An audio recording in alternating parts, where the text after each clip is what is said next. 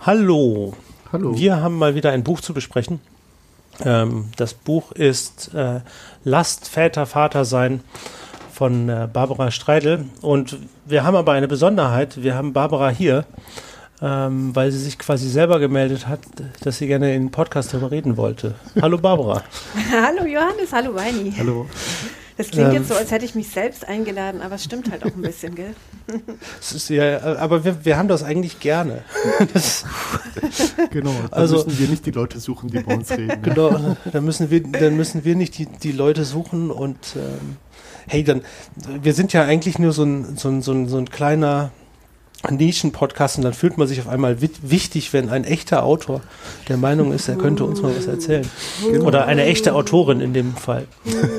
Aber in Wirklichkeit habt ihr euch ja bei uns gemeldet. Also bei meinem Podcast habt ihr eine Mail geschrieben und dann dachte ich mir, ach, das klingt sehr spannend, da würde ich auch gerne mal mit euch länger reden. Sozusagen war es ja dann so ein, hm, ein, Ein beidseitiges ein Einladen. beidseitiges ähm, Annähern. Dankeschön. ähm, ja, ich kenne Barbara nämlich aus dem Lila-Podcast. Das ist ähm, meine, meine femi feministische Bildungsinstitution. Aber äh, bevor wir jetzt weiter drum rumreden, Barbara, ähm, stell dich doch einfach mal vor, damit die Leute wissen, wer du bist. Also mein Name ist Barbara Streidel. Ich bin 1972 in München geboren und ich lebe auch in München. Ich habe Literaturwissenschaft studiert und arbeite seit langen Jahren als freie Journalistin. Ich mache sehr viel für den Bayerischen Rundfunk, Radio-Features und so Sachen. Aber ich schreibe eben auch Bücher wie dieses ähm, Buch, weswegen ich hier sein darf. Lasst Väter Vater sein. Danke, dass du es mir nochmal zeigst, damit ich mich daran erinnere, wie es heißt. Ähm, Genau, und in diesem Buch geht es genau um das, was vorne drauf steht, eben darum, dass ich finde, dass wir die Väter in unserer Gesellschaft stärken müssen. Und dass ähm, ich dieses Buch geschrieben habe, ähm, hat bei den Leuten, die mich so kannten, für ein wenig Stirnrunzeln gesorgt.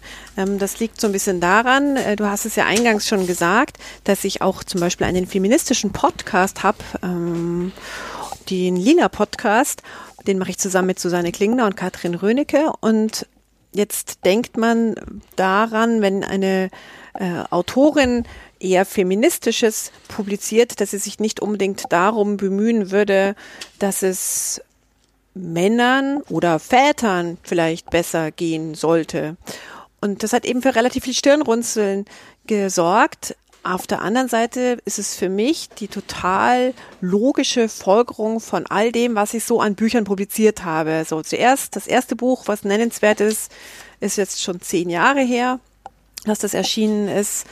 Das ist wie Alpha-Mädchen, warum Feminismus das Leben schöner macht. Das war so ein Einsteigerbuch in den Feminismus, so von A bis Z, wie so, ja, man hat keine Ahnung, was das ist und jetzt versteht man, was es ist, wo es herkommt, ähm, warum es wichtig ist und ähm, warum es etwas ist, was nicht auf zum Beispiel die Person Alice Schwarzer zu reduzieren ähm, ist. Ähm, so, um darum ging es da, also ungefähr zehn Jahre her. Das zweite Buch, was ich erwähnen will, ist, das ist so rund sechs Jahre her, dass es erschienen ist. Das heißt, kann ich gleich zurückrufen, der alltägliche Wahnsinn einer berufstätigen Mutter.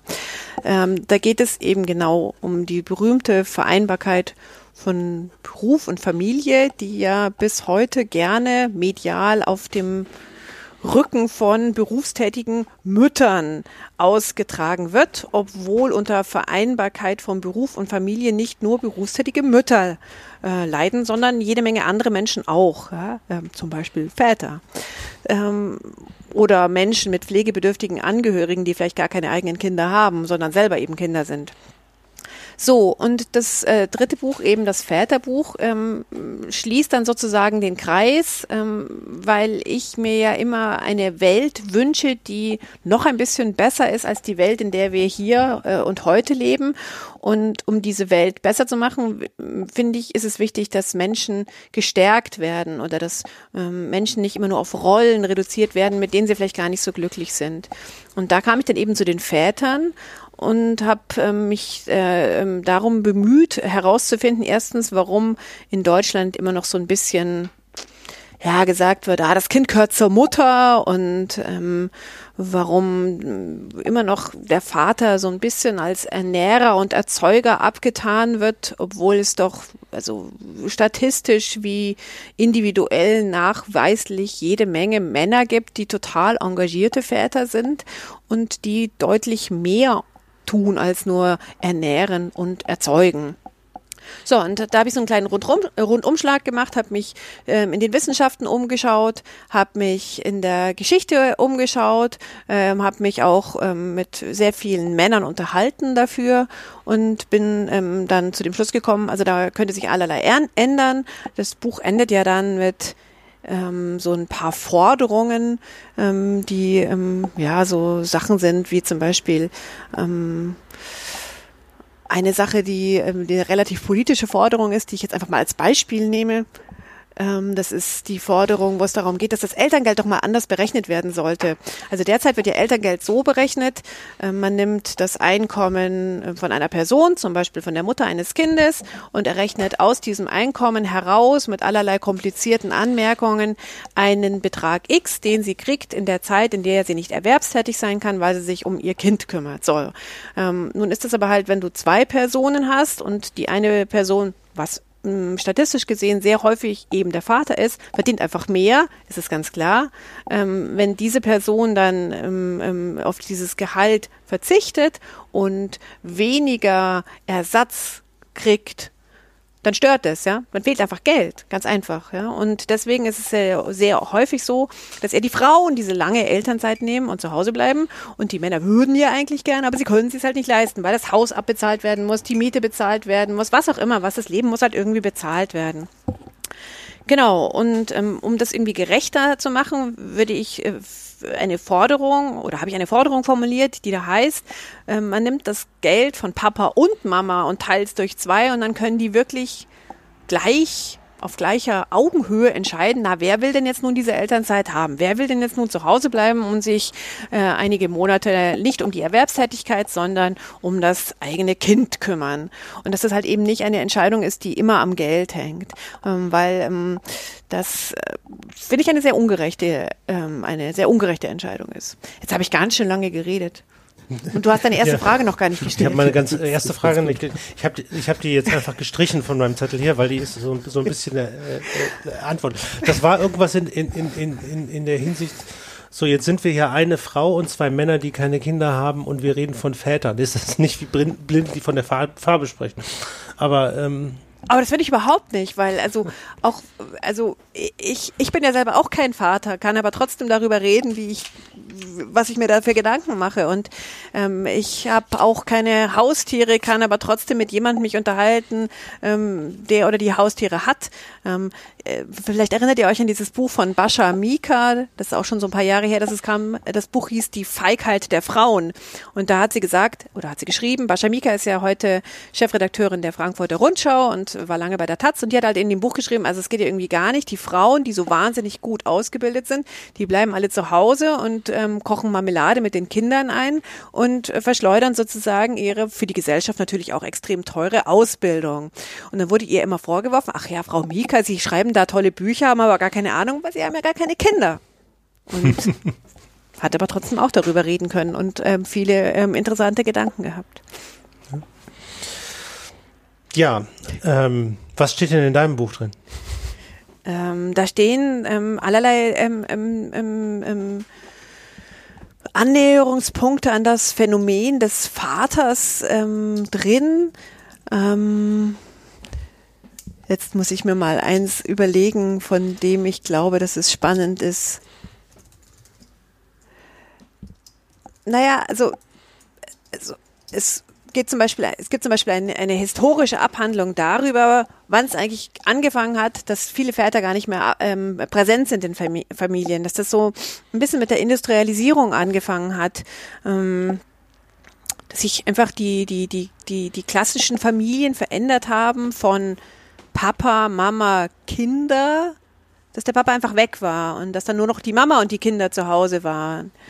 Ähm, und was das halt auch mit Familien gemacht hat, dass ähm, ähm, da recht viel ähm, also dass das nicht von heute auf morgen gegangen ist, sondern dass das halt eine, eine lange Entwicklung gewesen ist. Also wie gesagt, wenn man die industrielle Revolution so nimmt, dass es da so anfing, klar, da haben sich ja ganz viele Leben verändert, weil plötzlich die Menschen eher in Fabriken gegangen sind und nicht mehr zu Hause einen Laden hatten. Also da hat sich ganz viel verändert. Dann haben sich dann auch so Traditionen verändert, quasi, dass die Kinder das Geschäft der Eltern oder des Vaters übernehmen können, konnten sie ja gar nicht mehr, wenn der in die Fabrik gegangen ist, ja.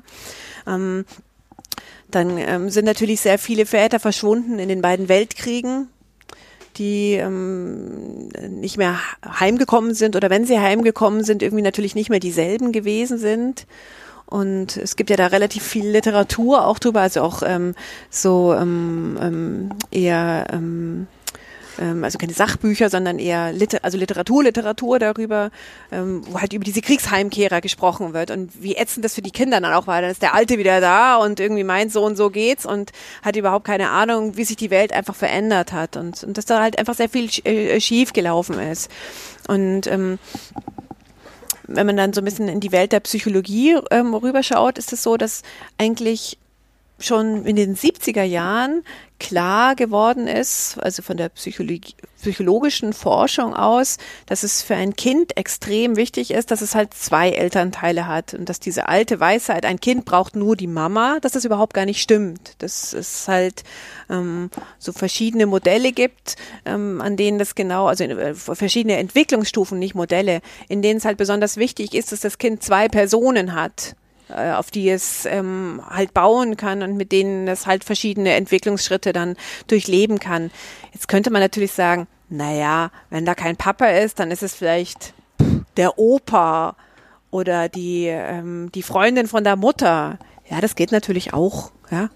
Klar, geht natürlich auch. Aber wichtig ist es einfach, dass es mehrere Personen gibt. Das kann man sich ja irgendwie auch so mit so ähm, Küchenpsychologie relativ gut vorstellen. Halt, gerade wenn so ein Kind anfängt, ich weiß es nicht, so ein bisschen die Welt entdecken zu wollen. Es ist gut, ähm, mit dem einen so ein bisschen rauszugehen und zu wissen, aber der, die andere Person hält mir so den Rücken frei. Also so ein bisschen in die Richtung. Genau. Ich glaube, das hast du ja auch geschrieben, dass dann eben, wenn das Kind mit dem einen Erzieher oder Erziehenden, wie auch immer, mhm. im Clinch liegt, dann hat sie immer noch den zweiten. Das heißt, es steht auf einmal nicht mehr mit dem Rücken zur Wand da, sondern Exakt. hat immer noch andere Bezugspersonen, wo man sagen kann, okay, äh, man distanziert sich halt aus gegebenem Anlass mal von der Mutter, vom Vater, weil man irgendwie gerade Stress hat oder streitet oder sonst irgendwas, hat aber trotzdem noch weiteren Rückhalt drin. Ne? Ja, total. Aber so ist es ja doch im, im, im echten Leben, nee, das ist, beim Kind ist natürlich auch das echte Leben, aber so ist es ja doch irgendwie auch, dass es äh, schon ähm, von Vorteil ist, einfach mehrere Personen zur Verfügung zu haben. Es ist ja doch auch ja, also recht, recht klar, dass man mit der einen Person vielleicht das eine besonders gut kann und mit der anderen Person kann man aber vielleicht was anderes auch viel besser. Also ähm, ich hätte da mit dem ähm, einem ähm, Familienberater recht viele Interviews gemacht, der dann auch darauf hinwies, ja, also es gibt ja so die die die die das merkwürdige Vorurteil, also nur mit der Mama kann man kuscheln, ja, also es gibt natürlich aber auch durchaus Papas, mit denen man vielleicht viel besser, besser kuscheln mhm. kann, weil nicht jede Frau ab, sofort die Kuschelmama ist. Ja? Weil der Bauch größer ist. Weil der Bauch größer ist, weil die Haare länger sind, was auch immer was. Weil auch dieser Mensch eher so ein Kuscheltyp ist. Ja. ja? Das, das ist ja nicht irgendwie so, dass, ähm, dass, dass da ja, ich, ich, ich glaube, was, was so, ein, so, ein, so, ein große, so eine große Schwierigkeit bei all diesen Dingen immer ist, dass wir also wir alle, mich natürlich inbegriffen, dazu neigen, uns die Welt leicht vorstellbar zu machen und deswegen haben wir ganz viele Schubladen, in denen wir halt Menschen einsortieren. Also dann haben wir, also der Papa, der macht mit den Kindern, der geht mit den Kindern zum Fußballspielen. Oh, wenn es jetzt Mädchen sind, wird es schon kompliziert. Dann fährt er sie immer zum Ponyhof. Ähm, ähm, zum und, Reiten. Zum Reiten, ja. Und das sind natürlich ganz viele Klischees, die dann in unseren Köpfen sind, die wir haben, weil wir erstens naja, durch irgendwelche eigenen Bilder oder Erlebnisse halt geprägt sind und weil es aber auch viel leichter ist, halt die Welt sich mit so Klischees vorzustellen. Ist einfach viel leichter. Und jetzt ist es aber halt so, dass sich die Welt verändert, ja, dass ähm, es viele Paare gibt, die sie die Kinder haben und die Frau ist diejenige, die eher den den den den die Erwerbstätigkeit, den langen Job hat und viel weg ist und der Mann ist zu Hause bei den Kindern. So, ähm, was das ist dann einfach eine, eine, eine neue Art und Weise, wie man wie man sich dann neue Bilder vorstellt. Und dieser ähm, der, dieser ähm, Familienberater hat auch gemeint, der macht so Väter-Sprechstunden, der ist da total engagiert und ähm, ähm, spricht natürlich dann auch viel über, äh, über ähm, Kunden, so, ich glaube, so Kunden nennt er die, die ihm von seinen Problemen erzählen. Zum Beispiel sagt dann halt ein, einer, naja, also, ähm, aber ähm, ist irgendwie schwer für mich, wenn ich dann so, weiß nicht, in so einer Situation bin und trösten muss. Und es ist dann so, dass wir fast beide weinen. Mein Kind, weil sie es, weiß ich nicht, das Knie angehauen hat und ich und so. Und dass das schwer ist. Und er sagt zum Beispiel also, die Erfahrung lehrt, dass gerade das so ein ganz komischer, also wo man immer so ein bisschen rumeiert, ja, wie so der Elefant im Raum, so kann ich denn überhaupt diese Form von Gefühlen herzeigen oder mich da offenbaren als Mann? Wie mache ich das denn? dass man immer das Bild hat, wie würde das denn die Mama machen? Die würde sagen, jetzt kommst mal hier auf meinen Schoß und ach, geht schon, sing von mir aus Heile, Heile, Segen, was auch immer man für eine Vorstellung hat. Und dass diese äh, Vorstellung, dass man aber eine eigene Vorstellung in der Rolle des Vaters dann für sich finden muss. Und dass dann natürlich auch nicht jeder Vater gleich ist. Der eine macht einen Witz, der andere singt auch Heile, Heile, Segen. Der nächste holt eine Packung Pflaster raus und klebt's drauf, auch wenn gar nichts ist whatever halt. Je, je, und dass das etwas ist, was wir, also wir und schon wieder wir alle mich inbegriffen, auch so ein bisschen lernen müssen, dass es nicht nur den einen Weg gibt, sondern dass es eben ganz viele Wege gibt. Genau, aber das geht auch so ein bisschen in dieses Männerdilemma quasi rüber. Ähm, wir haben ja vorher das Buch gelesen, Männerseelen. Da geht es auch so ein bisschen genau darum, dass Männer eher distanziert sind von ihren Gefühlen, in welcher Art und Weise und in welchem Grad auch immer. Aber das ähm, kann ich mir dann gut vorstellen, dass wenn dann wirklich der Vater daheim bleibt, ähm, äh, dass es dann da sehr viele Momente gibt, äh, wo er als Mann eben mit solchen Gefühlen umgehen muss. Mhm. Ja, weil ähm, ich sag mal, ansonsten lernt er das ja auch nicht kennen. Mhm. Ja, ja, absolut. Also ähm, meine Erfahrung als Mutter von zwei Söhnen ist, das war alles Neuland. Ich habe da nichts vorher mir also na klar, überlegt man, hm, wie wird es wohl werden, wenn, ja? Aber es ist alles Neuland gewesen. Ich habe, hm, Entschuldigung, ich muss mal ein Schlückchen Wasser trinken vor lauter Gerede. Also ich habe natürlich Bücher gelesen oder Gespräche geführt oder sowas, aber wie ich dann wirklich in der Situation selbst bin, die Situation, Kind haut sich den Kopf an, muss ins Krankenhaus und genäht werden ich bin da nicht vorbereitet gewesen. Also auch was das emotional mhm. mit mir macht. Mhm. Aber ich, aber ich glaube, das ist äh, keiner beim ersten Kind, oder? Ich weiß es nicht, vielleicht gibt es ja Leute, die da irgendwie alles im Vorfeld schon wissen. Also, aber, aber, ich war es auf jeden Fall nicht, obwohl mhm. ich jetzt quasi in die Rolle der, der fürsorglichen Mutter vielleicht dann irgendwie ganz, ganz gut gepasst habe. Ich habe das alles nicht, ich konnte mir das auch nicht vorstellen. Ich konnte mir zum Beispiel auch nicht vorstellen, noch in der, in der Schwangerschaft, werde ich das denn schaffen, das Kind zu lieben? Wird mir das nicht fürchterlich auf die Nerven fallen. Und also ich war dann hinterher ganz froh, dass ich diese Gefühle irgendwie zulassen konnte und dass ich die jetzt ganz offen aussprechen kann, ohne sofort mir Vorwürfe zu machen, oh Gott, was für eine schlechte Mutter war ich. War ich damals schon schlecht, hast irgendwie versaut.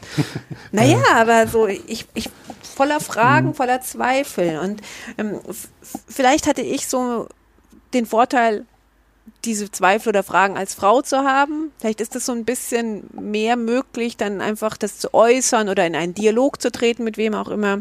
Und ich glaube, dass es durchaus ähm, Männer gibt, die auch von allen möglichen Zweifeln geplagt werden, jetzt rund um, um, um Elternschaft oder Vaterschaft, die vielleicht aber nicht so geübt sind darin, das zu kommunizieren, mit wem auch immer. Also ist, glaube ich, einfach immer noch schwieriger. Also das, das auch, dass man zum Beispiel ich weiß es nicht, nach einer Trennung, wo Kinder involviert sind, würde ich sehr, glaube ich, immer jedem, jedem Menschen empfehlen, such dir irgendwie psychologischen Beistand, ja, weil diese ganze Enttäuschung, Wut, Angst, Frustration, das macht ja alles was mit dir. Und natürlich kannst du dann mit in deinem Freundes- oder Kollegen- oder Familienkreis sprechen.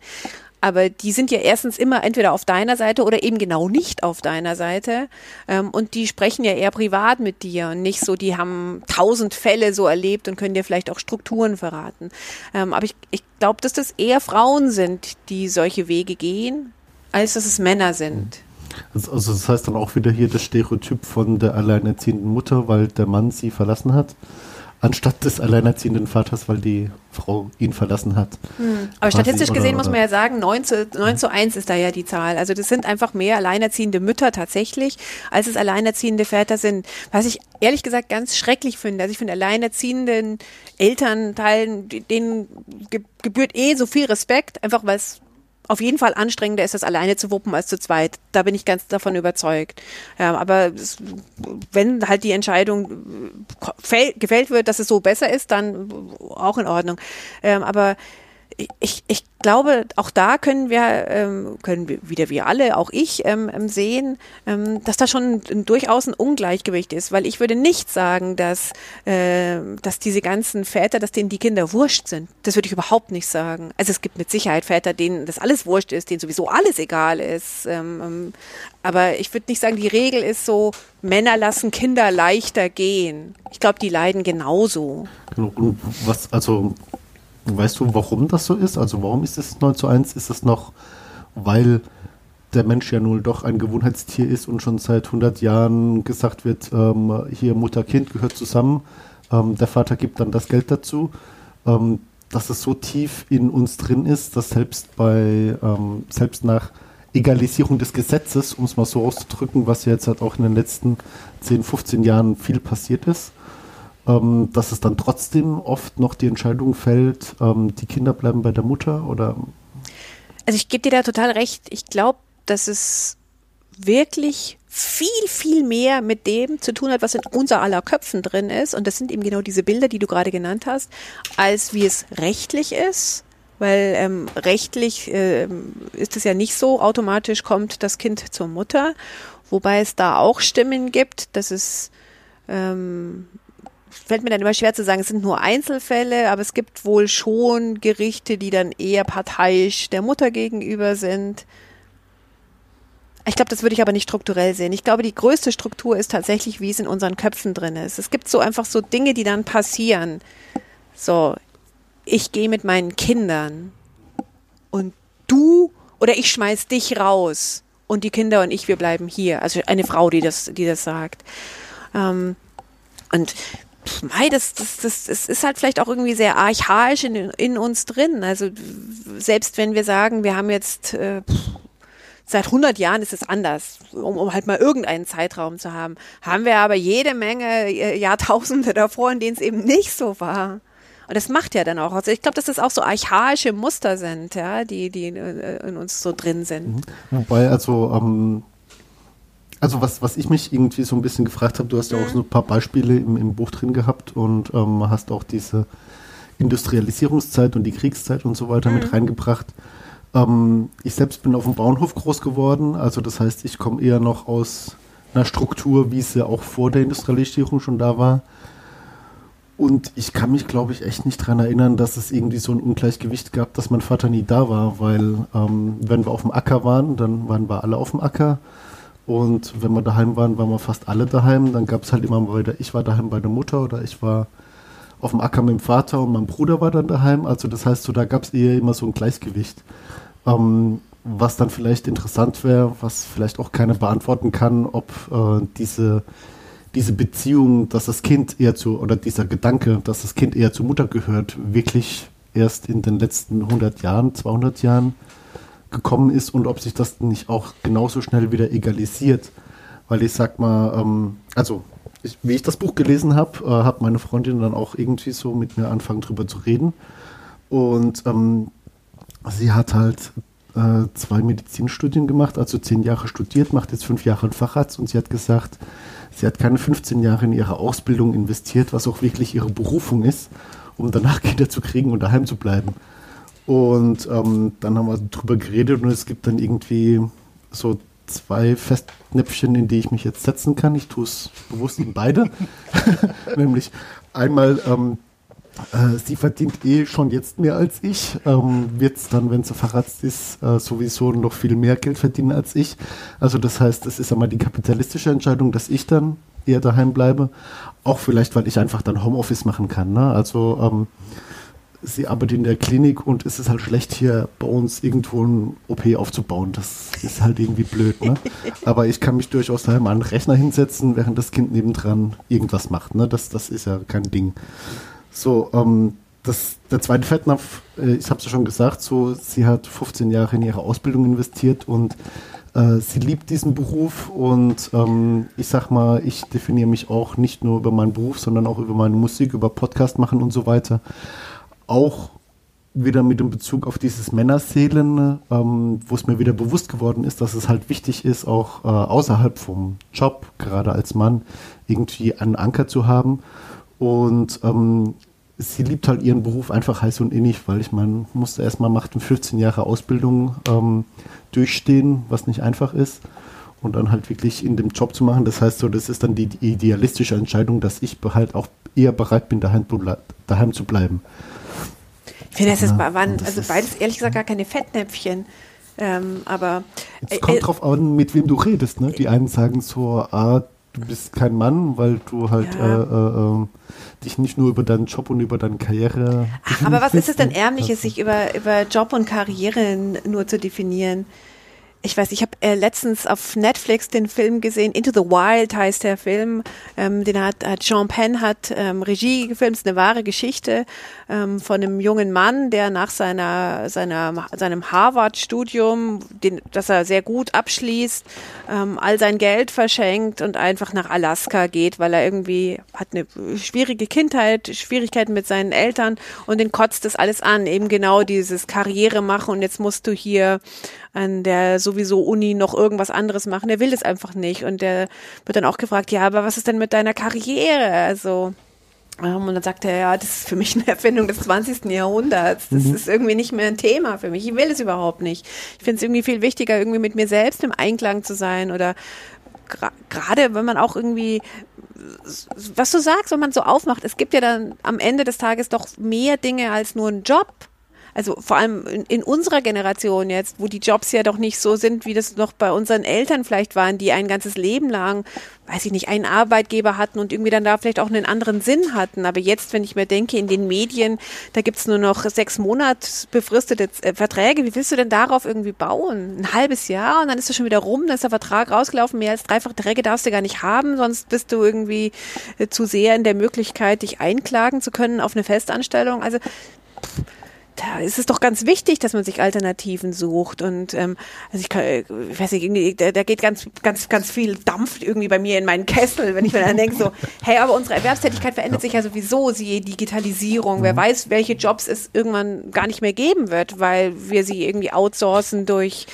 irgendwelche Algorithmen oder Maschinen gemacht. Okay, also am Operationstisch hoffe ich, ähm, dass da noch ähm, lange Menschen steht und Entscheidungen fällen. Aber auch da hat sich ja sehr viel verändert, dass das ganz viel irgendwie zum Beispiel automatisiert oder maschinell gemacht wird. Also das heißt, die Welt ist ja in einem Wandel, um ein Herr der Ringe Zitat kurz anzubringen. Ähm, aber ähm, das das ist etwas. Ähm, ich muss noch mal, äh, ähm, ich muss, das ist etwas, worauf ich gleich noch was sagen will. Aber vorher will ich noch über dein Bauernhofmodell äh, sagen.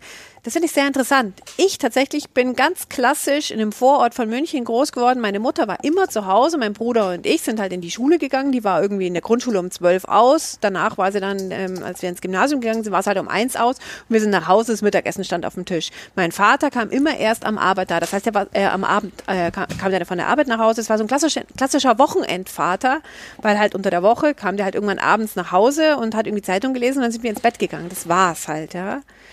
Ähm, und das ist natürlich was ganz anderes. Und ich frage mich heute manchmal, habe ich deswegen eine andere Bindung zu meiner Mutter, weil die einfach immer da war und diese ganzen, weiß ich nicht, Problemzeiten, die man so nachmittags hat, weiß ich auch nicht, unglücklich verliebt oder Hausaufgaben, die irgendwie nicht klappen oder was auch immer was. Also da waren wir halt immer irgendwie zusammengehockt, ja. Das hat er natürlich nicht gehabt, weil er ja einfach nicht da war. Man könnte mal sagen, vielleicht hat er was verpasst, aber er war halt einfach nicht da. Das war das Modell, was funktioniert hat. Ähm, ist bei dir ganz anders gewesen. Und es macht schon was mit dir und es hat auch was mit mir gemacht. Ähm, und ich, ich würde aber immer ähm, empfehlen, die Menschen, die dann da sind oder nicht da sind, ich wünsche diesen Menschen, dass sie es selbst entscheiden können, wie sie es haben wollen. Also, dass es nicht immer nur eine Entscheidung ist wie, aber man macht das ja so, ja, weil das irgendwie so alle machen, ja.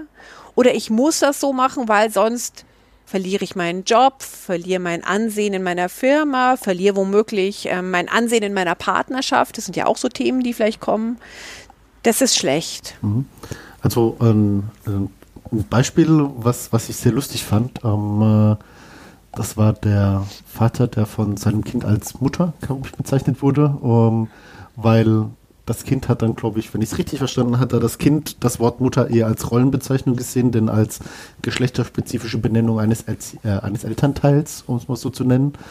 Ähm, und die Diskussion, die er dann wohl mit der Erzieherin hatte, um jetzt dem Kind beizubringen, dass er der Vater ist, obwohl bei allen anderen Kindern die Mutter das Pausenbrot schmiert, in den Kindergarten bringt, abholt, ähm, mit zum Arzt geht, sonst irgendwas. Und warum soll es denn bei ihm der Vater sein?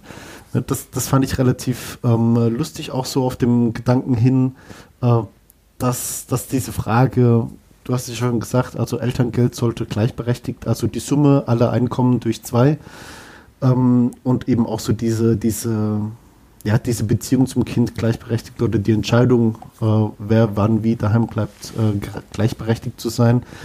Ähm, das kam so ein bisschen so auf, auf die Quintessenz, die ich aus dem Buch mitgenommen habe, ist äh, eigentlich nicht die Frage, ähm, müssen jetzt die Mütter denn den Vätern helfen, äh, sich zu emanzipieren, um es mal so zu sagen, sondern eher so ein bisschen auch den Fokus drauf zu legen. Eigentlich müssen ja die Eltern gemeinsam daran arbeiten, ähm, ihre Stellung gegenüber dem Arbeitgeber oder in der Gesellschaft äh, quasi ein bisschen zu verbessern um das mal so zu sagen. Ähm, ist das, ist das äh, vielleicht auch so ein Ansatz, den man gehen kann und sagen kann, okay, es ist nicht Mütter und Väter, sondern es sind Eltern ja, absolut. gegen den Rest, um so, so zu sagen? Absolut, wobei Eltern gegen den Rest, dann sind wir wieder bei dem tiefen Riss. Da gibt es ja auch ein Buch von äh, Britta Sembach und Susanne Gasowski, wie die Eltern und die Kinderlosen quasi von äh, der, der Erwerbswelt gegeneinander ausgespielt werden schnell wieder Tür zu.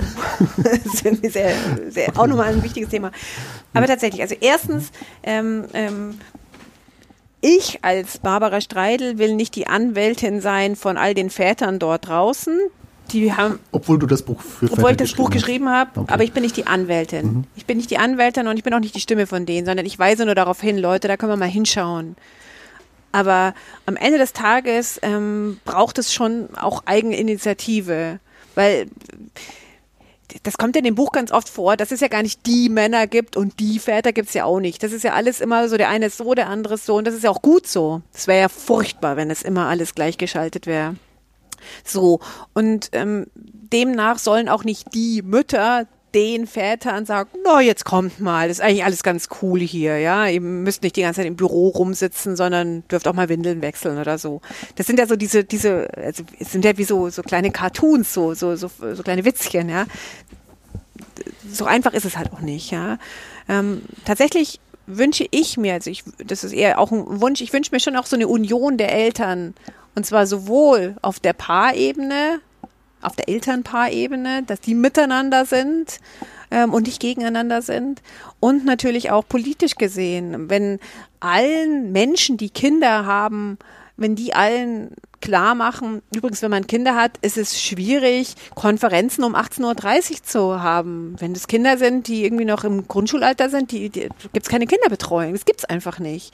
Und natürlich, ja, 24 Stunden rund um Kitas ist wunderbar, aber das ist auch nicht für alle Menschen das Richtige.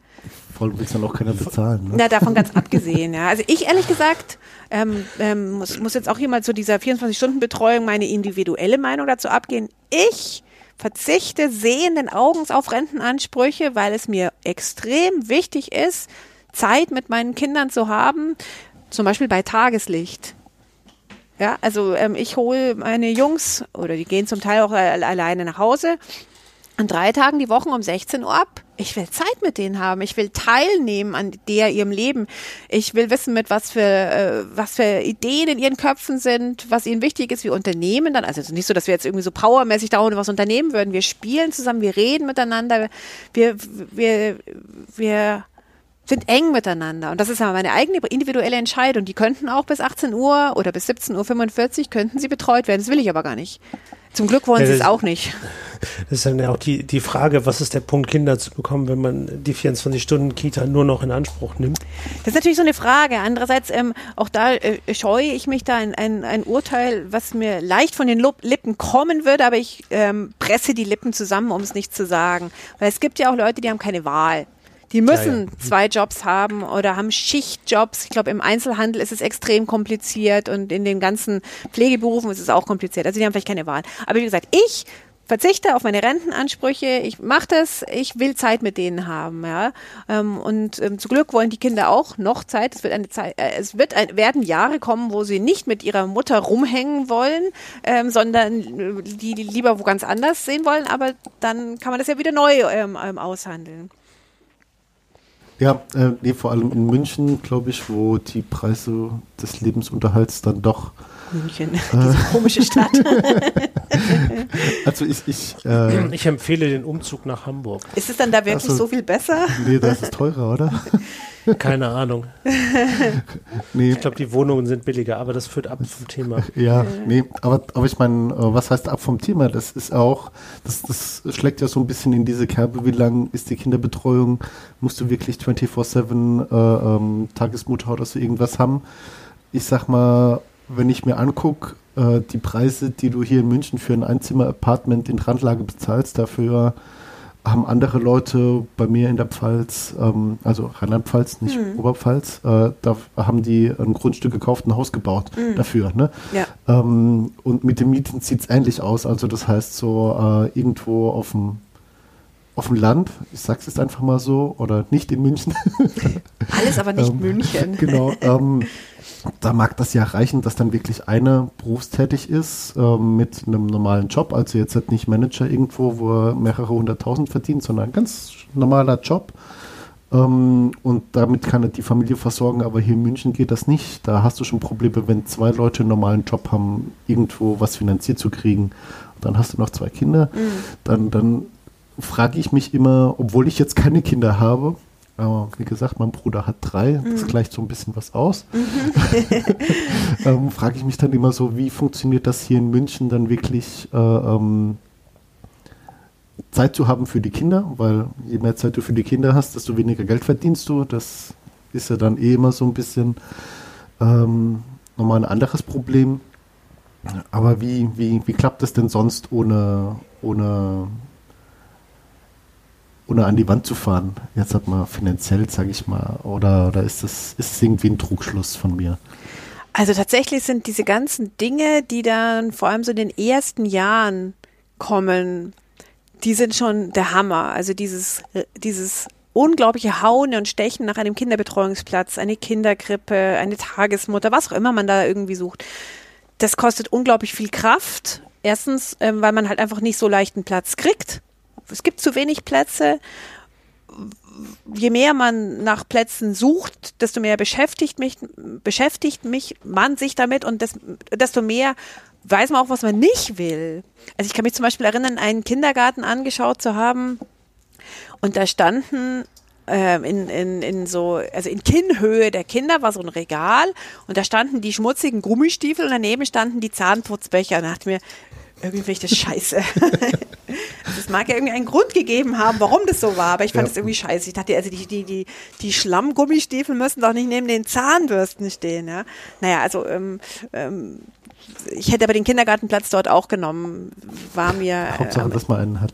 Ja, aber man, man war froh, dass man einen hat. Also jetzt nur, nur um die Zahlen bei uns. Äh, Sohn Nummer eins, 2007 geboren. Ähm, wir haben uns bei sechs Kinderkrippen ähm, be beworben und zwar noch während meiner Schwangerschaft wohlgemerkt. Ähm, und haben sechs Absagen gekriegt und dann einen zufälligen Nachrückerplatz gekriegt. Hat also geklappt. So, haben uns dann, als der ins Kindergartenalter gekommen ist, bei zwölf Kindergärten beworben, haben elf Absagen gekriegt, einen ähm, haben wir da gekriegt. Das war der teuerste, das war die Elterninitiative. ähm, haben wir natürlich genommen, weil keine Wahl, ja. Und ähm, das heißt, äh, das, das, das kostet nicht nur Geld, sondern es kostet halt auch Nerven. Du musst ja irgendwo musst ja dann so planen. Also du beschließt, so, das Kind kommt jetzt im Juni zur Welt und nächstes Jahr im Juni will ich wieder Gas geben. Ja? So, so, so macht man das ja. Und so, und dann ist auch genug und dann ist das Kind irgendwie auch so in einem Alter, wo das, äh, schätze ich jetzt einfach mal Interesse hat, ähm, mit anderen irgendwas zu machen. Ja? Oder man beschließt es für sich selbst. Das, das, und dann klappt das aber halt nicht, weil du keinen Platz kriegst.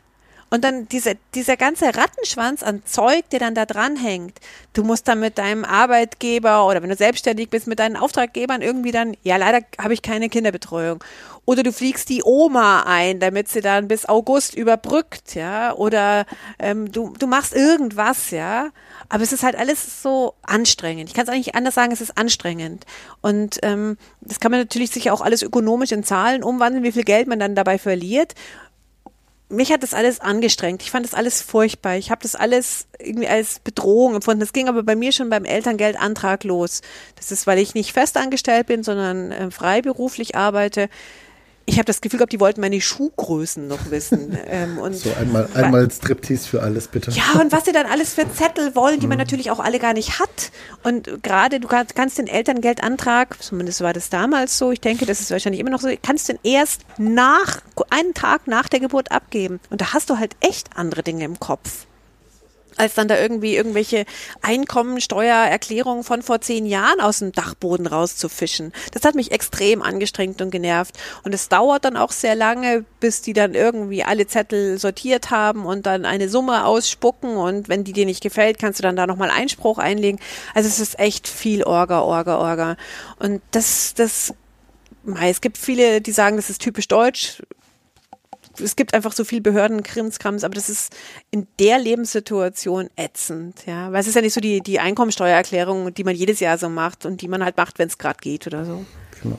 Ähm, ist es denn da eigentlich, äh, um jetzt mal wieder so ein mhm. bisschen zurück auf das, mhm. auf das Vatersein zu kommen, ist es dann da mittlerweile so, dass ähm, diese ganzen Vordrucke jetzt auch für den Vater gedacht sind oder gibt es da immer noch irgendwie so erstmal nee. den initialen Anspruch, ähm, wenn ich so einen Zettel kriege, dann ist es von der Mutter, oder? Nee, die sind, äh, also beim Elterngeld sind das ja eh pa Partner, äh, Elternteil 1, Elternteil 2. Das Wording könnte ich jetzt vom aktuell nicht sagen, aber es sind immer auf zwei. Und, und Kindergeld ist natürlich auch, wer auch immer es halt beantragt, ähm, kriegt, kriegt halt nur ein Elternteil. Ich kann, äh, splitten geht, glaube ich, gar nicht. Oder weiß ich nicht, ob es geht. Ähm, nee, das ist eigentlich alles ganz, ähm, ganz Ganz einzige, was natürlich nur für die Mutter ist, ist das Mutterschaftsgeld, das man ja bei der Krankenkasse beantragen kann. Okay, aber da, da aber das ist auch das Einzige. Aber alles andere ist ähm, eigentlich ähm, ähm, gesplittet. Ganz normal gesplittet. Wobei natürlich im, im, im ähm, Nee, es ist gesplittet. Mir ist das nur wieder eingefallen, dass die sogenannten Partnermonate, also quasi wenn eine Person nimmt zwölf Monate Elternzeit und dann gibt's noch die Partnermonate von zwei Monaten hinten dran, dass da eigentlich immer die Väter gemeint äh, gewesen sind, weil die halt statistisch gesehen nicht die langen Zeiträume sind. Aber das habe ich ja vorhin schon gesagt, das hat hauptsächlich mit dem Geld zu tun. Also du kriegst beim Elterngeld ja nicht 100 Prozent deines, äh, deines Erwerbslohns, sondern du kriegst ja nur einen Anteil daran. Sagen wir mal, es sind 60 Prozent. Und das haut natürlich dann schon rein. Ja? Also wenn du von einem eher kleinen äh, 60 Prozent kriegst, hast aber noch das große Gehalt im Rücken, dann fährst du besser, als wenn vom Großen mhm. plötzlich 40 Prozent fehlen. Genau, ich meine, das hatten wir ja vorhin schon. Ne? Also es ist ja vollkommen klar, woran das mehr liegt. verdienen als ich, genau. Ja, ja und wenn es halt andersrum daheim, ne? ist, dann ist es anders. Ja. Und deswegen ist es eigentlich eine nicht sehr gerechte, nicht sehr gerechte Sache. Aber Mai, ich, ich finde es äh, trotzdem, äh, ich, ich mag das nicht, dass immer so gelächelt wird, ja Mai, dann nehmen die Väter immer nur zwei Monate und so. Hey, die nehmen zwei Monate, ja. Das, das, das, das ist gut. Aber das, das ist jetzt halt auch, ähm, auch wieder Egal, ob dann der Mann zwölf ja. Monate nimmt oder wurscht. die Frau, das ist dann wurscht. Ne? Ist wurscht, ja, ist wurscht. Also am Ende ist es nur dann halt individuell nicht wurscht, weil du weißt, welches Geld dann du hast oder nicht hast. genau, ja gut, aber das, das kann man sich ja dann ausrechnen. Ja klar, war, kannst du alles ausrechnen, gibt ja tausend Elterngeldrechner im Netz und so weiter und ähm, man muss es halt nur wissen, ja. Also ich war immer irgendwie so ein bisschen ähm, ähm, ähm unangenehm überrascht von dem wenigen, was, was gekommen ist. Liegt aber daran, dass sowohl ich freiberuflich arbeite, als auch mein Mann freiberuflich arbeitet und dass wir, wir immer unsere Schuhgrößen angeben mussten und es kam doch nicht so viel Geld, wie wir uns gewünscht hatten und so. Meinst, meinst du, das hängt mit der Schuhgröße zusammen? Ja, wahrscheinlich. ähm, was ist dann besser, größere Füße oder kleinere? Äh, weiß ich auch nicht so genau. Extravagante Schuhgrößen. Alles auf 45 ist gut. Ach, rechts eine andere Schuhgröße als links vielleicht. Ja, genau. Auch, ne? genau, dann haben wir ein bisschen mehr Mitleid. Auch die arme Frau Streidel. Genau. Ist, ist das, ähm, also ist, ist das, äh, ist es dann vielleicht wirklich ein, ein spezifisches Problem von Selbstständigen? Also auf jeden Fall sind, aber das weiß man ja von der Einkommensteuererklärung auch, alle Menschen, die nicht der Norm, dem Standard ähm, genügen, haben es bei allen Formularen immer schwieriger oder schwerer. Also bei der Einkommensteuererklärung ist es für mich viel komplizierter als für jemanden, mit einer Festanstellung, da füllst du halt dann deine Kasse, also da brauchst du auch gar keinen Steuerberater, es sei denn, du hast irgendwelche tollen ähm, Eigentumsthemen oder Immobilien, die du da noch reinschreiben musst. Aber bei mir ist das halt irgendwie ein Wahnsinn und diese Anlage und jene Anlage und dann kann man das noch abschreiben und das dann und dann äh, kann man das noch einrichten und so. Für mich ist es eine Wissenschaft, die ich irgendwie nicht über, über, über so, und das ist beim Elterngeld bestimmt genauso. Auch nicht schlecht. Okay, aber ähm, mittlerweile gibt es ja vielleicht auch für, für für Festangestellte interessante Arbeitszeitmodelle, sage ich mal. Ja, logisch, da gibt es ja. ja. ganz viel. Da hast du, hast du auch ein bisschen was dazu geschrieben. Ja, genau. Ähm, es gibt ja zum Beispiel Arbeit, äh, Arbeitgeber, ähm, die zum Beispiel ähm, die ähm, Elternschaft als ein Skill betrachten, was sie unterstützen. Das heißt, du kriegst mehr Geld, wenn du ein Kind oder du kriegst einen Bonuspunkt, wenn du Kinder Vielleicht eher Zeit. Oder? Oder mehr Zeit? Zeit. Also mhm. ähm, was ich ja äh, eigentlich ein sehr, ähm, sehr spannendes Feld in der Politik finde, ist ja die Zeitpolitik, wo es ja eben ähm, genau darum geht, ähm, wie ist es geregelt, wie Menschen mit ihrer Zeit umgehen. Und da kann man ja halt in, in, äh, in Erwerbsmodellen natürlich auch irgendwie sehr viel nachdenken. Also ähm, du hast es ja vorhin gesagt, du kannst zum Beispiel deinen Job ganz gut im Homeoffice machen. Ich glaube, es gibt ganz schön viele Leute, die ihre Jobs gut im Homeoffice machen könnten, aber trotzdem jeden Tag reindackeln und dann halt diese ähm, ähm, berühmte FaceTime halt immer absitzen und ähm, halt vor Ort sind. Ja? Ähm, und ähm, da gibt's halt irgendwie so ganz viele Überlegungen, willst du eine Gehaltserhöhung haben von, weiß ich nicht, 100 Euro mehr im Monat oder willst du jeden dritten Freitag, Nachmittag im Monat frei haben. Es ist eine Überlegung. Was will ich lieber, ja? Ähm, und das halt ähm, ähm, gerade ähm, Menschen mit Kindern vielleicht eher sagen, oh, dieser freie Freitag wäre eigentlich ganz cool, ja? Nicht schlecht. Genau. Johannes, weißt du noch, der, wir hatten doch mal ein Interview mit deiner Kollegin, die diesen Artikel geschrieben hat über Künstler und IT-Fuzis. Ja, ja. Da war ja, genau, da war ja so, so ein ähnlicher Ansatz, wo, wo sie dann auch gesagt hat, dass ähm, immer mehr Menschen bei dieser Frage, wie viel Geld willst du denn mehr, äh, quasi ihre 5 oder ihre 10 Prozent ausrechnen und dann sagen, ich will eben 5 oder 10 Prozent weniger arbeiten, aber fürs gleiche Geld. Exakt. Äh, ne, das ist dann quasi so ein bisschen dieser Umkehrschluss, dass man dann sagt, okay, ich mache nur noch 30 Stunden die Woche, ähm, verzichte auf meinen meine Gehaltserhöhung. Genau, aber ich habe ich habe diese hab Zeit, ich habe dieselbe ne? Kohle, aber ich habe einfach mehr Zeit zur Verfügung. Und ich glaube, dass das ähm, eigentlich ein, ein ganz, eine, eine ganz wichtige Überlegung ist. Weil also gerade alles ist ja irgendwie so im Wandel. Die Erwerbswelt verändert sich, Digitalisierung und so weiter. Wir verändern uns irgendwie.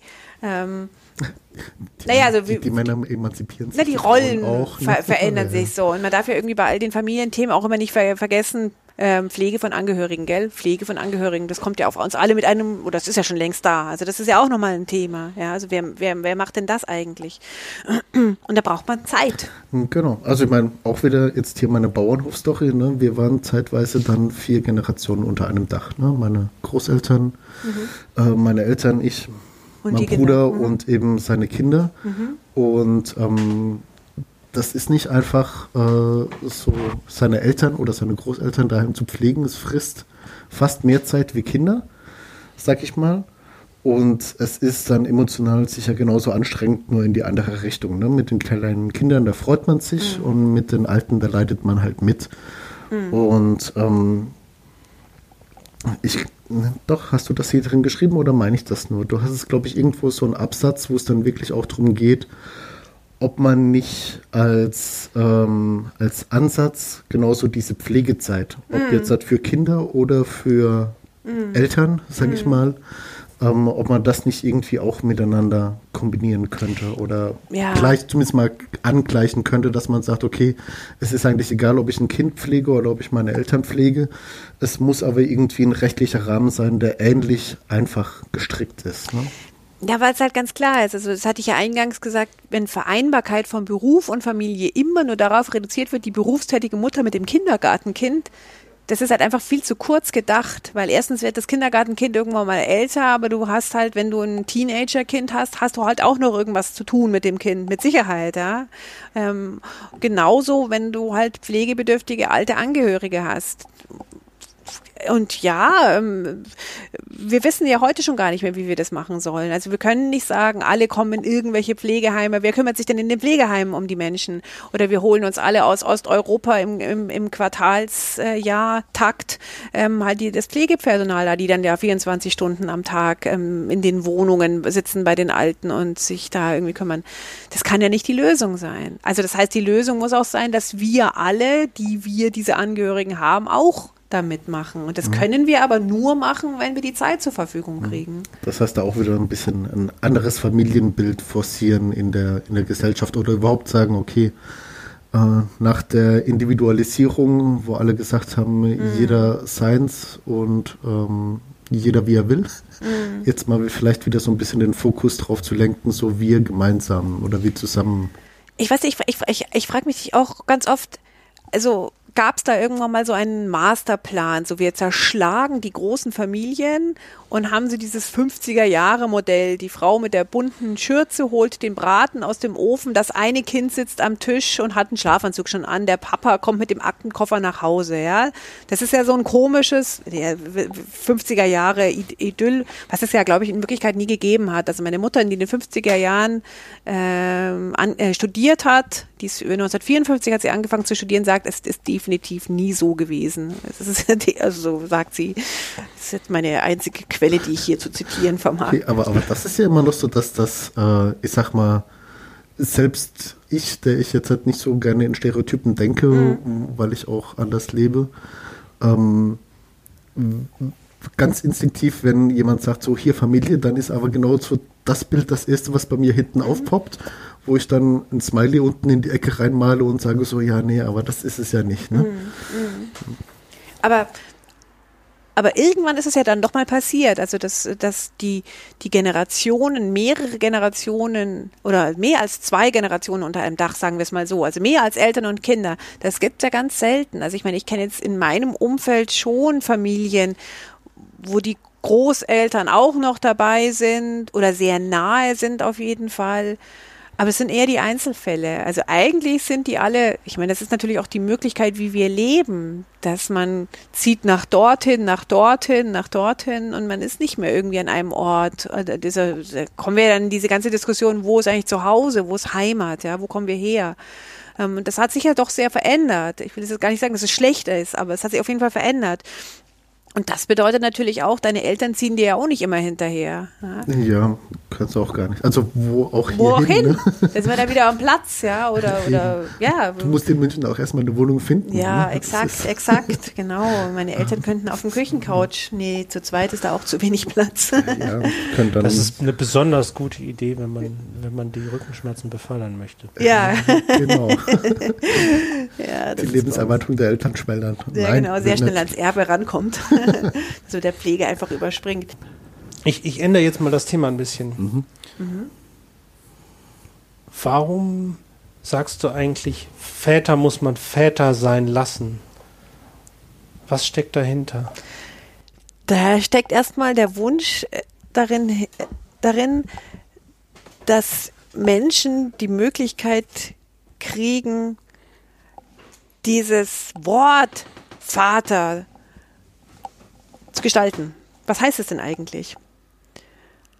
Weil, also genauso wie ich, wie ich es vorhin schon gesagt habe, noch in der Schwangerschaft nicht vorstellen konnte, wie werde ich denn wohl mal als Mutter sein, ähm, und das jetzt individuell für mich äh, in vielen schönen Farben angemalt habe, möchte ich anderen Menschen auch die Möglichkeit ähm, ähm, ähm, geben oder dass, dass sie die Möglichkeit haben, ob sie es dann machen oder nicht, ist natürlich irgendwie wieder individuell zu entscheiden, dass sie das auch machen, dass sie das ausfüllen. Was heißt es, Vater zu sein? Was heißt es, als Vater zu schimpfen mit dem Kind? Was heißt es, als Vater keinen Bock zu haben auf die Kinder zu Hause? Was heißt es, als Vater erwerbstätig zu sein, zu wissen, ich muss nicht nur um mich selbst mich kümmern, sondern da sind noch welche zu Hause, die brauchen auch was zu essen äh, wie heißt es als Vater, ich weiß es nicht, äh, um die Häuser zu ziehen mit den äh, Freunden und ein paar Bier zu trinken. Wie heißt es als äh, Vater am Bett des Kindes zu stehen und einfach nur da zu sehen und zu sehen, es ist da, es schläft, wie ist es, ja? Wie heißt es als Vater eine Beziehung zu führen? Beziehung mit der Partnerin, die die Mutter des Kindes sein kann oder jemand anders ist. Wie, was, wie ist das alles? Und das ist da, da gibt es so ganz viel, was ge gestaltet werden kann. Und ähm, ich bin ja schon so, dass ich immer um Freiheit, auch um Entscheidungsfreiheit so ringe und das wichtig finde, dass man einfach selbst entscheidet und selbst herausfindet, was will ich und was will ich nicht, weil ich immer glaube, damit hängt Glück schon zusammen. Wenn alles vorgefertigt ist und ich ja nie sagen kann, oh, da habe ich ja eigentlich überhaupt keine Lust drauf oder ich würde es wenigstens gerne mal ausprobieren, dann ist das alles sehr, sehr, sehr eintönig.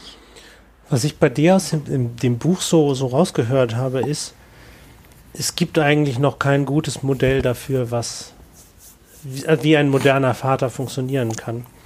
Und ähm, das irgendwie gepaart mit, eigentlich haben wir eine klare Vorstellung davon, wie eine Mutter sein muss. Sie muss nämlich perfekt sein und muss äh, zu jeder Zeit die äh, Matschhosen mit dabei haben und zu jeder Zeit genügend ähm, Taschentücher dabei haben? Ja, klar. Wenn, wenn du mit dem Kind äh, spazieren gehst, dann nimmst du den ganzen Hausstand mit. Ne? Und irgendwie klang es so ein bisschen raus, dass zum einen die Mütter sehr darunter leiden, dieses perfekte Bild notwendigerweise nicht erfüllen zu können. Ähm, und die Vater Väter da irgendwie drunter leiden, dass sie versuchen, das Mutterbild so ein bisschen zu imitieren, aber nicht zu sich selber finden. Aber genau das habe ich, äh, genau das ist doch auch das Problem. Also ich habe zwar gerade als die Kinder kleiner waren gerne so ein so eine Tasche voller Kram dabei gehabt mit Trinkflaschen, Taschentüchern, Pflaster hatte ich zum Beispiel immer vergessen, aber es ist zum Glück auch nie was passiert. Ich hatte auch ähm, die, die, Söhne sind trotzdem groß geworden, obwohl keine Pflaster natürlich. Ja, krass eigentlich, gell? ähm, und ähm, habe auch nie Picknickdecken mitgenommen, weil ich immer keine Lust hatte, mich da irgendwie auf so eine blöde Picknickdecke zu setzen. Ja?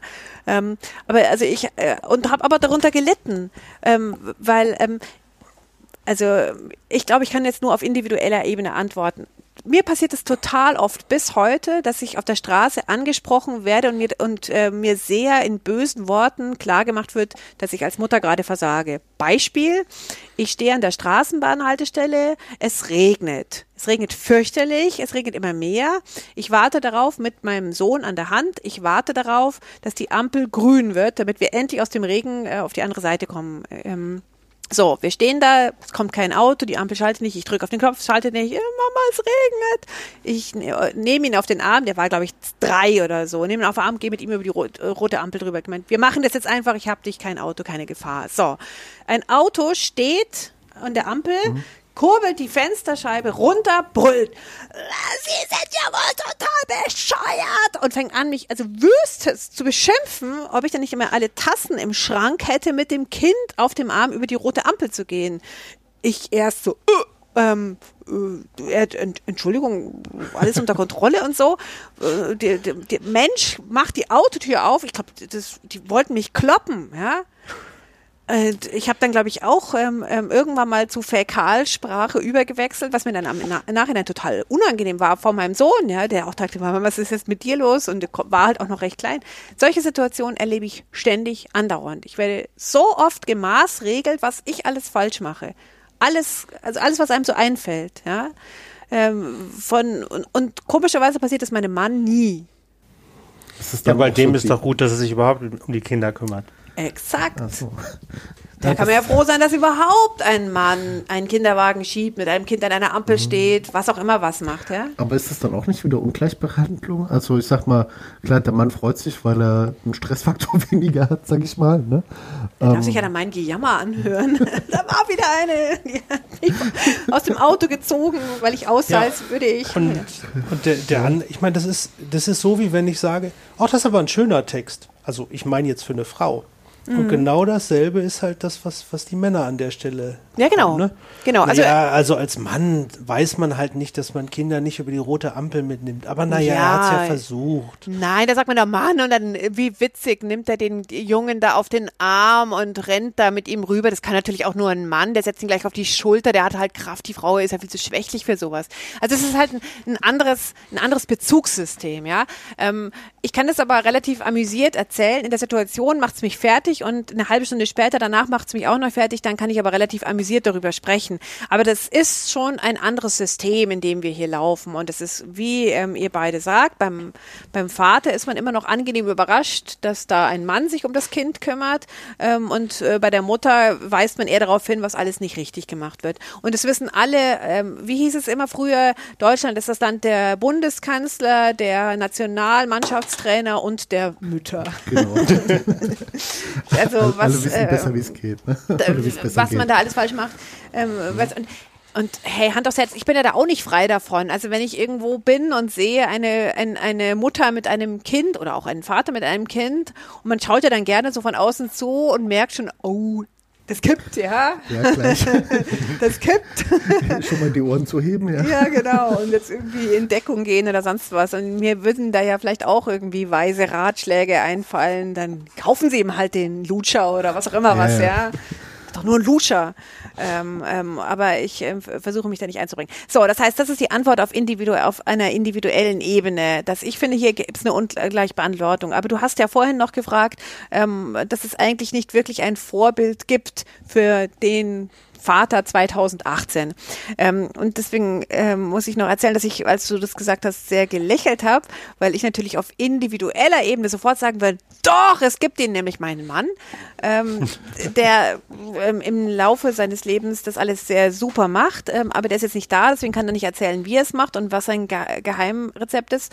Aber ich finde, dass er es sehr super macht. Und ich finde, dass es sehr viele andere gibt, die es auch sehr super machen. Mit denen bin ich allerdings nicht verheiratet. Das heißt, ich habe nicht den, den totalen Einblick. ähm, und das finde ich ist auch das mhm. Wichtige. Dass es, ähm, stellen wir uns einfach ein, ein, ein, ein, eine große Gruppe an Menschen vor, die es gut machen. Und aber nicht unbedingt gleich machen. Und das sind, finde ich, sind die Vorbilder, diese, diese, diese äh, nicht homogene Gruppe, sondern diese unterschiedlichen. Der eine macht es so, der eine hat den Sohn auf den Schultern, der andere äh, schiebt den Wagen, der nächste lässt ihn laufen und der dritte ruft ihn die ganze Zeit an, weil er halt einen Job hat, wo er die ganze Zeit um die Welt reisen muss. Aber er ist trotzdem connected, ja. Genau. Ich meine, du hast ja auch ähm, einige äh, Vaterstereotypen, sage ich mal, ausgegraben in einem Buch. Mhm. Ähm, da gab es dann auch den einen Vater, der, weiß ich nicht, in München wohnt, in Hamburg äh, die Familie hat mhm. und dann dort auch eine Wohnung hat mhm. und das so managt. Mhm. Ähm, das fand ich schon sehr krass. Ja, zwei Wochen in hier, zwei Wochen dort. Genau, zwei Wochen mit ähm, sechs Kindern, zwei Wochen äh, sozusagen Single. Ohne, eben genau.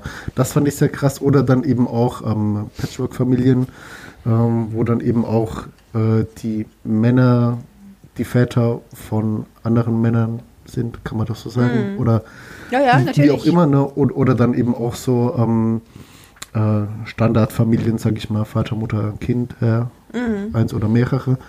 Ne, da da gibt es ja schon viele, viele Stereotypen, wie es eben jetzt mittlerweile auch viele Lebens- oder Zusammenlebensformen gibt, muss man sozusagen. Mhm. Ähm, von daher wird sich das wahrscheinlich auch so in Zukunft noch ein bisschen ausdifferenzieren, äh, wie das Familienbild sich dann eigentlich weiterentwickelt. Ähm, was ich jetzt dazu noch irgendwie wissen wollte, du hast ja relativ viele Bücher äh, gelesen, nehme mhm. ich mal an, oder zumindest mal kurz drüber. In meine geflogen. Literaturliste aufgenommen, nein, ich habe sie tatsächlich alle gelesen. ja. Ähm, wenn, wenn, er, wenn der Johannes jetzt halt irgendwie so nach, nach, äh, nach dem Vater fragt, äh, gibt es irgendwie so ein, zwei, drei, äh, ein paar Bücher, aus deiner Liste, die du jedem Vater, neuen Vater, bald werdenden Vater oder Mann, der sich damit rumschlägt, Vater zu werden, äh, empfehlen möchtest, um eben auch so ein bisschen in diese, in diese Welt einzutauchen? Weil ich sag mal, klar, ich habe vorher auch drüber nachgedacht, äh, wie es denn sei, Vater zu sein, weil ich drei Neffen habe. Mhm. Da sieht man das immer, dass das nicht immer so einfach ist, wie es denn sein mag. Aber ich glaube, ähm, je mehr Quellen man hat, desto mehr hat man eine Idee davon, mit was man sich rumschlagen muss oder sollte. Also, also zwei Bücher will ich auf jeden Fall ad hoc sofort ähm, äh, empfehlen. Bei beiden Büchern kenne ich auch die Autoren. Das eine ist tatsächlich das Buch des äh, Mannes, äh, den du gerade erwähnt hast. Georg Kadijanini heißt der. Der ist ein Journalist und hat ein Buch geschrieben, aus Liebe zum Wahnsinn heißt, wie er eben sein Leben mit seinen sechs Kindern beschreibt. Und ähm, zu der Zeit, als er es geschrieben hat, inzwischen hat er sieben Kinder. Also in der Zeit, als er das Buch geschrieben hat, hatte er tatsächlich das Modell, ähm, er hatte einen Job in Hamburg, einen, einen Fulltime-Job und hat er gesagt, okay, meine Familie lebt in, ähm, in München. Ich bin zwei Wochen einfach Vollzeit da und zwei Wochen bin ich aber zu Hause bei meiner Familie. Und es hat ganz gut funktioniert. Ähm, und er beschreibt aber wirklich sehr, sehr lustig, wie es ist. Zuerst ein Kind, dann zwei, dann drei, äh, drei und am Schluss halt sechs Kinder und so. Und äh, ähm, es ist ein sehr lustiges Buch. Ähm, was ich auch ähm, gut finde, ist, ist von Jochen König, das Buch Fritzi und ich. Über, den, über ihn hast du vorhin auch schon was gesagt, und zwar, dass er derjenige ist, dessen Kind ähm, Mama zu ihm gesagt hat, um quasi diese Rolle ähm, ähm und nicht die Person zu meinen. Ähm, ähm, bei Jochen König ist es ähm, relativ, wie soll man sagen, es ist eine relativ ungewöhnliche Familienkonstellation. Er hatte seine Freundin ist schwanger geworden und die haben aber von Anfang an gesagt, ähm, okay, wir wollen nicht zusammenziehen aus irgendwelchen Gründen wir sind äh, zusammen, aber wir wollen nicht zusammenziehen. Jeder soll die eigene Wohnung behalten. Und dann hat er gesagt, okay, aber ich, ich habe total Lust, dass unser Kind immer bei uns ist und du kommst dann einfach ab und zu dazu und ab und zu bist du mal, ist das Kind am Wochenende bei dir. Und ähm, wie dieses Leben funktioniert, äh, beschreibt er in dem Buch Fritzi und ich. Ähm, und was bei äh, Jochen König sehr, ähm, sehr, sehr gut funktioniert, dass all diese ganzen diese ganzen emotionalen Fragen sich stellt, ja, also was macht das mit mir und wo bin ich jetzt hier eigentlich und ähm, wie, wie, wie fühle ich mich jetzt dann? Das ähm, hat mir hat mir recht äh, also äh, recht gut gefallen. Und wie gesagt, ähm, äh, der ist auch tatsächlich, der lebt es. Das ist nicht eine erfundene Geschichte. Und das, das sind beides sehr sehr wahre, sehr authentische Geschichten. Genau. Ähm, ach und ansonsten ähm, ähm, Bücher, also tatsächlich meine Literaturliste ist noch drei Seiten lang. Mindestens. sind noch einige andere Bücher drin. Genau, ähm, vier, meine, vier Seiten lang. Ich meine, da ist dann auch. Äh, aber, aber, die zwei sind gut und die machen Spaß zu lesen und das sind jetzt keine Sachbücher, Ratgeber. Sach, Sachbuch kann man ja mein Buch lesen, ähm, wenn man da so ein bisschen Theorie haben möchte. Aber das sind Bücher, die unterhaltsam sind und die Spaß machen, auch zu lesen. Sind das, sind das keine wissenschaftlichen Ich meine, es gibt irre viele, so, auch so psychologische Bücher, aber da ist jetzt auch nicht jeder der Typ dafür, dass man sagt, so, ja, ich lese hier gerne so ein 400 Seiten Psychologie für Einsteigerbuch. Muss man ja auch wollen. Eben, genau. Ja, gut. Ähm, dann äh, genau, gehen wir, wir mal zu unserem Service-Teil genau, über und reden ja. kurz noch über dein Buch. Also, ähm, das Buch heißt Lasst Väter Vater sein. Ähm, ist als Taschenbuch für 16,95, als Kindle-Edition für 15,95 erhältlich ähm, und hat ähm, 186 Seiten, äh, nein, 68, 168 Seiten, also genau. kurzfe kur kurzfeiliges Lesen. Ich habe es äh, im Urlaub Wobei auf Seite 63 fängt die Literaturliste an, ne? Meine Güte. Wenn man das Buch nur wegen der Literaturliste kauft, kann man dann gleich. Wenn man nur die Literaturliste wissen will, kann man mir auch eine Mail schreiben. Die rücke ich auch so raus. ja. Ähm, ja. Du hast das Buch im Urlaub gelesen, wolltest du noch erzählen? Ja, ich habe das Buch im Urlaub gelesen. Meine Freundin hat dann äh, gefragt, ob das ein Zeichen wäre. Und ist es eins? Es, äh, ja, es ist immer ein Zeichen. Die Frage ist, für was? ich mache bald wieder einen Podcast. In diesem Fall dafür, in diesem Fall dafür, dass ich einen Podcast mache. Aber es, äh, es regt dann doch schon ähm, zum, zum Nachdenken an, auch darüber, äh, wie es denn mal wäre und ähm, wie, wie gut zum Beispiel der aktuelle Job denn damit äh, da, denn dazu passen würde und ähm, gibt einem einen ganz anderen Einblick da rein.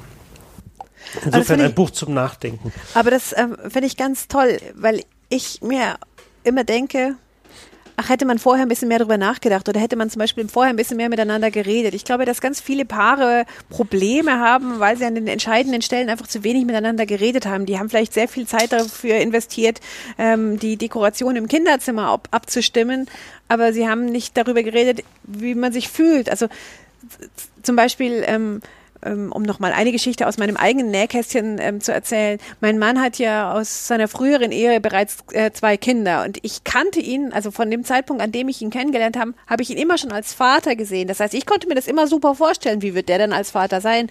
Das war jetzt irgendwie mein Glück. Aber das, die meisten Menschen haben das ja gar nicht. Keine Ahnung, wie du als Vater bist, ob du als Vater, ob ich dich als Vater gut finde, ob ich dich so einen autoritären Arsch finde. Das weiß man ja alles vorher nicht. Oder kannst du bitte mir versprechen, dass du nie sagst kategorisch nein, wenn die Kinder fragen, darf ich noch eine Tafel Schokolade essen oder so. Also ich finde es wichtig, sich auszutauschen. Kategorisch nein hat mein Vater übrigens immer gesagt. Der hat die Schokolade trotzdem gegessen. Genau. Also ähm, äh, während ich das Buch gelesen habe, sind mir auch tatsächlich so ein paar Leute eingefallen, dem ich das dann, äh, denen ich das dann empfehlen werde. Ähm, bei meinem Bruder, der älteste ist jetzt acht, da ist es auch schon fast ein bisschen zu spät, sag ich mal. Ähm, aber ich habe noch so einige Freunde, wo das jetzt gerade ansteht oder wo die Kinder noch nicht so alt sind. Mhm. Ähm, das heißt auch für diese neuen Väter, sag mhm. ich mal, oder für die Menschen, die schon Vater sind, finde ich das Buch auf jeden Fall interessant, weil es eben doch sehr breit ist und sehr viele Ideen gibt, mhm. ähm, was man als Vater machen kann oder mhm. wie man das Vatersein nochmal anders sehen kann. Mhm. Ne? Und ich glaube, das, das ist so auch ein bisschen das Schöne an dem Buch. Das lässt sich leicht lesen. Oh, man kriegt viele Ideen und die Literaturliste die Literaturliste. Kann man bei mir auch anfordern. Nein, ich lese nicht so viele Bücher, wo so viel Literaturliste hinten dran ist. okay, ähm, dann sage ich mal Danke soweit. Willst Danke. du noch irgendwie ein paar Schlussworte sagen? Oder? Ähm, vielen Dank, dass ich mich selber einladen durfte bitte, bitte. und dass ich auch kommen durfte. Es hat ähm, sehr viel Spaß gemacht, mit euch darüber zu reden und ich finde nicht, dass ihr nicht qualifiziert seid über Bücher, die mit Vater oder Elternsein zu tun haben, weil ihr kinderlos seid. Mhm. Ich finde, ihr seid durchaus sehr qualifiziert gewesen. Vielen Dank. Danke. Danke. Okay, bis dann. Ja, bis tschüss. Dann. Tschüss. Tschüss. We'll be right back.